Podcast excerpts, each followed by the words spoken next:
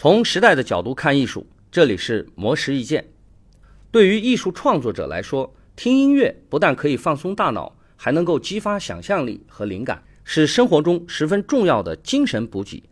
而根据剑桥大学最新的研究显示，每个人所喜好的音乐风格还会透露出自己的性格，甚至是智商水平。该项目研究团队邀请两万多名参与者接受在线调查。让他们聆听二十五种不熟悉的不同类型的音乐节选片段，并且填写一份评估性格类型的调查问卷。其中的性格类型包括开放型、外向型、随和型、神经质型以及尽责型。研究团队发现，开放型的人喜欢复杂的音乐，外向型的人喜欢让人放松的原声音乐，随和的人一般会给所有的音乐片段打高分。而神经质的人一般打分更苛刻。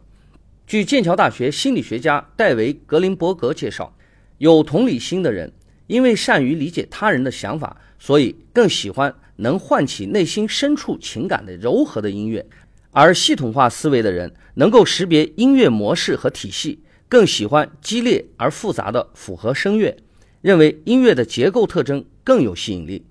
此外，研究人员还发现。音乐爱好与智商水平存在一定的关联性，比如喜欢蓝调音乐、古典音乐、爵士乐等复杂音乐的人，智商得分比较高；喜欢乡村音乐、流行音乐、配乐等欢乐音乐的人，在智商方面的得分相对较低；喜欢有活力、节奏感强的音乐的人，智商的得分则居中。